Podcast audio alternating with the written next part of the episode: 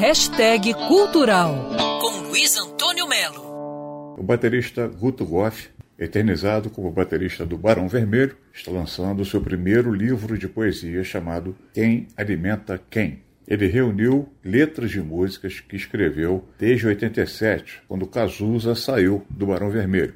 Ele então passou a registrar e publicar nesse livro pensamentos, reflexões, o seu jeito direto de dizer as coisas. O Guto diz que tem letras que foram musicadas pelo Barão Vermelho e outras que ele mesmo musicou no seu trabalho solo. Alguns poemas não viraram canções.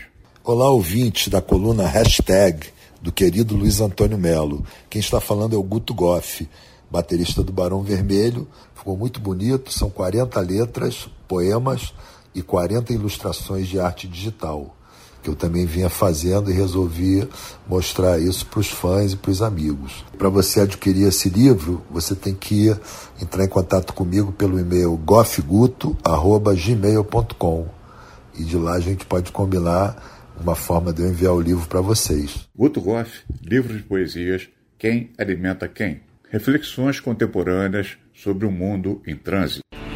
Todos os imortais estão mortos.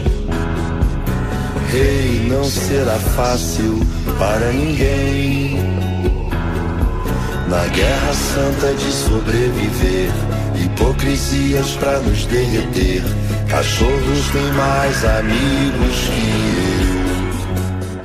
eu. Vale a pena conferir. Luiz Antônio Melo para Band News FM. Quer ouvir essa coluna novamente? É só procurar nas plataformas de streaming de áudio.